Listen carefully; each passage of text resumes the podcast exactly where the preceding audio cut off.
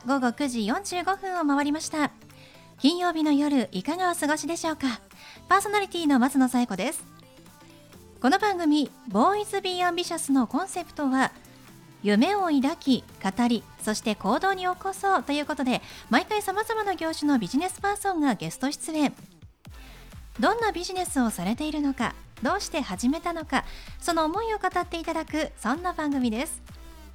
さあそして私と一緒に番組をお届けするのは柴田法務会計事務所の柴田純一先生です。先生よろしくお願いします。よろしくお願いします。いや先生いよいよ私の好きな桜のシーズンになってきました、はい、そうですね。ね地域によってあの咲き始めるのはねまちまちかと思いますけれども、はい、まあ私はだいたい4月って思ってるんですけど3月終わりから4月頭、はい、柴田先生はねあの青森だからやっぱちょっと遅いんですもんね、イメージがね。あ5月の連休ねそんなに違うんだって。ね、うん、5月3日とかあの辺が桜の季節ですね。だから弘前、青森県の弘前なんかもそうですね。はい。本当ね、感覚が違うっていうのを先生とその桜のね、トークをして初めてこの番組で知ったと。去年かな、確かに知ったんですけれども、まあでもね、あのお花見したいところではありますけれども、まあやっぱりちょっと今年もになりますかね。はい、えー、自粛をしてというか控えめにしてなるべくね、え集まらないように、まあ、でも桜は本当に一瞬の美しさなので、はい、まあ、それをめでながら、はい、ちょっとね楽しみたいと思いますけれどもね、ね、はいまあ、ちょっと周りの人に配慮しながら楽しみましょう。はい、それでは第51回ボーイズビーアンビシャススタートです。この番組は遺言相続専門の行政書士柴田法務会計事務所の提供でお送りしますそれでは先生今夜のゲストのご紹介をお願いします。はい。今夜のゲストは資産価値を守る欲張り売却 .com 稲高弘さんです。稲さんこんばんは。こんばんは。よろしくお願いします。よろしくお願いいたします。すごいですね。資産価値を守る欲張り売却 .com というサービスですけれども、はい、えー、具体的にはどういった内容になるんでしょうか？はい、えー、空き家ですとか、えー、古屋ですとかを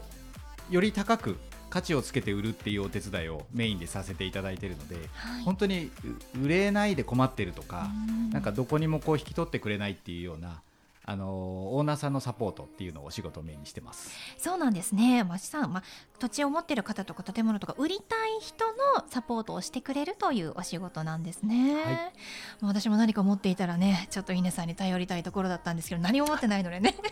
言えないんですけれども。これから持ちます、はい、いいですね。持ちたいですけれども。でもやっぱりこう売りたいけれどもなかなか買い手が見つからないという方が多いんですか？そうですね。あの今、世間でこう空き家とかっていう問題もいろいろ出てきてるとは思うんですけども、あのどうしてもこの業界ってあの買い手市場って言われてるんですよね。そうなんですね。はい、あの買うときは、えーえー、あのいろんなどこにしよう、場所どこにしようとか、大きさどうしようとか、マンションにしようかな、一軒家しようかないろいろ皆さん夢を持ってこうご自宅をこう購入されると思うんですけども、はい、そこっちの人がメインになって、どうしてもこう売る側の人はじゃあなかなかこう値段つかないよっていうとこう下げていくっていうしか方法がないんですけどそこにこう目をつけていかにこう価値を高めてもう場合によっても価値以上の価格で販売させていただくっていうお手伝いをしてます。そうなんですね。確かに考えてみれば買い手市場、うん、その通りだなって思っちゃいましたけれどもでもやっぱりねせっかく持ってるものは価値を落とさず売りたいですからね。そうなんですよね、あのご自宅ってなんか人の別れと私一緒だと思ってて、はい、あのー、ね物ですけどねやっぱり長くこう住まれてるっていうの、うん、皆さんその思いがあると思うんですね。だそこにこう、まあ、悲しみが消えるわけじゃないですけどその、ね、思いもきちっと乗せて販売をしていけたらなっていうふうに思ってますね。そうなんですね。え、稲さんはどうしてこのお仕事を始めようと思われたんですか？いやあのー、私も長い間こう営業っていう世界にいたんですけどもどちらかというとなんていうそこ売りつけるっつったら失礼ですけどもね、あのー、販売したら私の勝ちみたいなこう営業長く30年ぐらいやってきたんですけども本当独立もするつもりなかったんですけどね。あのいろんな父の影響とか見た時に私も小さい時から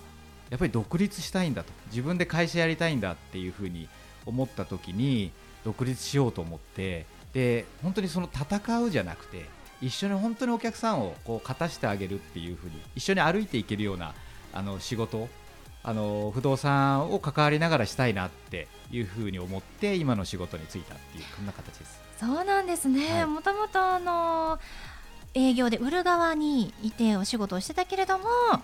あ、そうではなく買う側の立場に立って新しく起業を始めたということなんですね。実はあのお聞きしたら去年の11月に、ねはい、えー、起業したばかりと。起業したばかりです。いうことでおめでとうございます。ありがとうございます。すごいですよね。でも多分周りはあの、まあ、コロナの影響もあってあまりリスクをこう取りたくないっていう流れだと思うんですけれどもそうじゃなくてこの時期に起業されたとい。うことですから、はい、本当にこう私からすると勇気がいるんじゃないかなと思ったんですけれどもこの時期にしたこう理由というかなんかきっかけというのはおありだったんですか？そうですね。あのもともと何か50を前に、うん、私アラフィフなんですけど、はい、何かこう新しいことに何かをしようっていうのは何か思ってたのでそういう時期もちょうど重なったっていうのはありますね。はい、いや柴田先生本当にこの番組に来てくださる方ってこう前向きですし、はい、もう年齢関係なく始めたいとか、はい、逆に今あの稲さんがおっしゃったようにもう50で起業したいと思ってたのを実現させたっていう方が本当に多くてびっくりですよね。素晴らしいですよね。結構ね、うん、あの自分の不動産を売却したい、うんえー、例えばあの施設に入っている方で、うん、あのこのままいくとちょっと資金の方が少し枯渇するんで、うん、今のうちに売りたい、うん、そういうのを子どもを通じてあの販売してくれっていう依頼もあります。したがって、うん、そういう場合にはねできるだけ高く、あの条件がいいもので売りたいという方は結構いらっしゃるんですね、世の中にね。そういう方の味方になるっていうのがなかなかなかったんですね。そうですね、うん、解体の方ばっかりだったんですよ、えー、そうなんですね。だから解体解体っていうのを探し出して、その人に渡すっていうのが多かったけど、今度はあの売りたいっていう方の目線でやってくれる人っていうのはあのこの番組聞いてる方でもね結構ご年配の方そういう人に会った時ないって思ってると思いますよ。業者として、はい、だからそれをまあ稲さんがやるっていうことだから。あのこれからそういうことで財産処分したい人にとっては朗報って言いますか。いや本当にそうですね、はい、まさにこれからね、うん、日本にとって必要な方と言ってもいいかもしれませんね。うん。はい、このあの欲張り売却 .com なんですけれどもそのシステム強みといいますか特徴っていうのはどういったところがありますか？はいあのー、その売りたい人のサポートっていうところでいきますとあの通常は販売するときに買いたい人もちろん最終的には探すんですけど、ええ、あの広い範囲からこう探そうとすると思うんですね。え、なんですけど我々は逆にですねその土地ですとか建物の特徴を生かしてターゲッティングを思いっきり絞ってなかなかない中古のこう物件の価値を高めながらそこに販売活動を注力していくっていうところですね。はい、なるほど。ターゲット層を絞っていくということなんですね、はい、まあ、でもそうですよね。何か欲しいものを探す時もう莫大な量があるものの中から探すってなったらどんどんどこ絞っていかないときりがないですもんね。そうなんですね。そのこうターゲットを絞っていくということでこう買いたい人もまあ見つけやすいかもしれないですね。そうですね。うん、それをこうどこに目をつけてもらうかっていうところの、うん、いうふうにしていけばいいと思いますので、はい。なるほど。だから具体的には高台にあってちょっと歩くんで坂道あるけど、うん、そこから見える富士の景色が素晴らしいっていうのでね、それを売りにして買い主探して売った人いますね。はい。まさにそういうことですね。そういうことなんですよね。はい。富士山を見たいところに家建てたいっていう人にとっては。そういう土地こそ求めていたってことになるから。そうですね、はい、本当にその景観を今おっしゃっていただきましたけど、はい、景観だったりその土地の特徴の庭だったり、はい、もしかしたらその作り家の作りによって、例えばですけどそのワンちゃんとか猫ちゃんと一緒に暮らすハウスとかね、中の作りでしたらあのボルダリングハウスを作ってしまうとかサーフィンハウスとかね、はい、場所とかによって変わってくると思うんですけど、はい、いろんな案が出せると思います。なんか一見その条件が悪いように見えるところでもそのターゲットを絞ればよりよく見えるということですから本当にニーズに合ってしかも損なく売ってくれると。いうことですから、非常にありがたいですね。はい、はいでは最後稲さんにお聞きしますが、稲さんの夢は何ですか？夢は本当に困ってる人を笑顔にしたいっていうことですね。もう素晴らしいですね。もうぜひもう世の中の多くの方を笑顔にしていただきたいと思います。はい、はい、ということで本日のゲストは資産価値を守る欲張り売却ドットコム代表の稲高弘さんでした。どうもありがとうございました。ありがとうございました。ありがとうございました。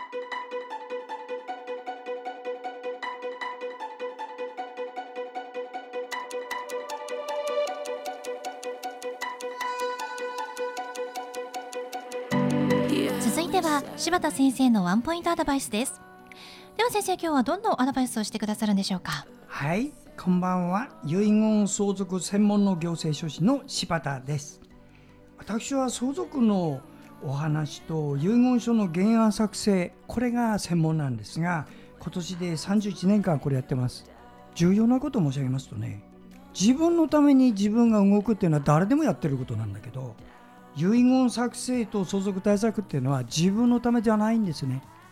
次の世代子供孫のことを思って作るのがこれなんです。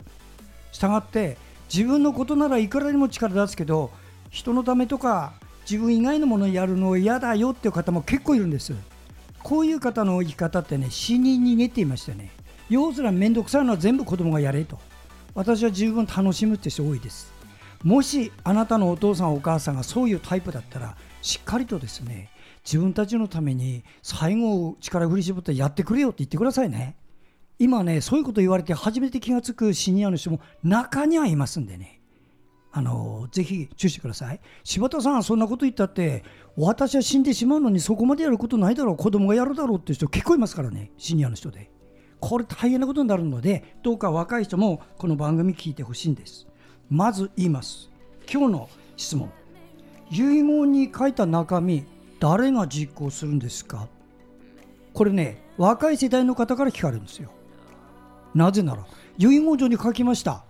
誰がやってくれる？書いてない遺言状あるんです。こういうのに中途半端な遺言って言いましてね。遺言執行者が指定してない。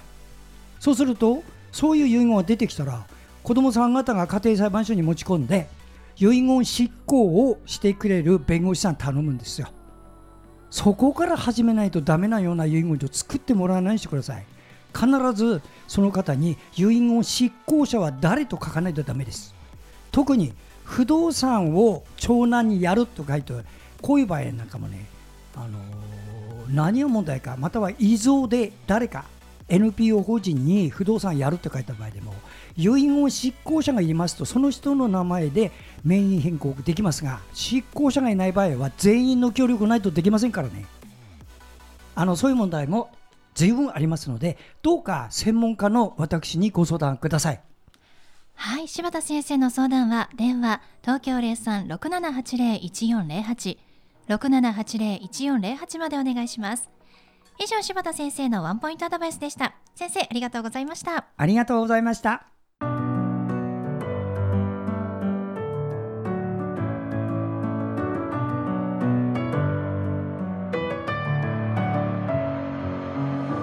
はいということでお送りしてきました「Boys Be Ambitious」いかがでしたでしょうか？本日のゲストは資産価値を守る欲張り売却 .com 代表の稲隆弘さんでした。え何か売りたいと思っている方いらっしゃいましたらぜひホームページご覧ください。欲張り売却 .com え欲張りはひらがなで売却は漢字ですね。欲張り売却 .com で検索してください。それではまた来週この時間にお会いしましょう。お相手は松野紗友子と。柴田純一でした。それではさようなら。さようなら。Why do I, baby? Why do I? Love the way you are? We always leave.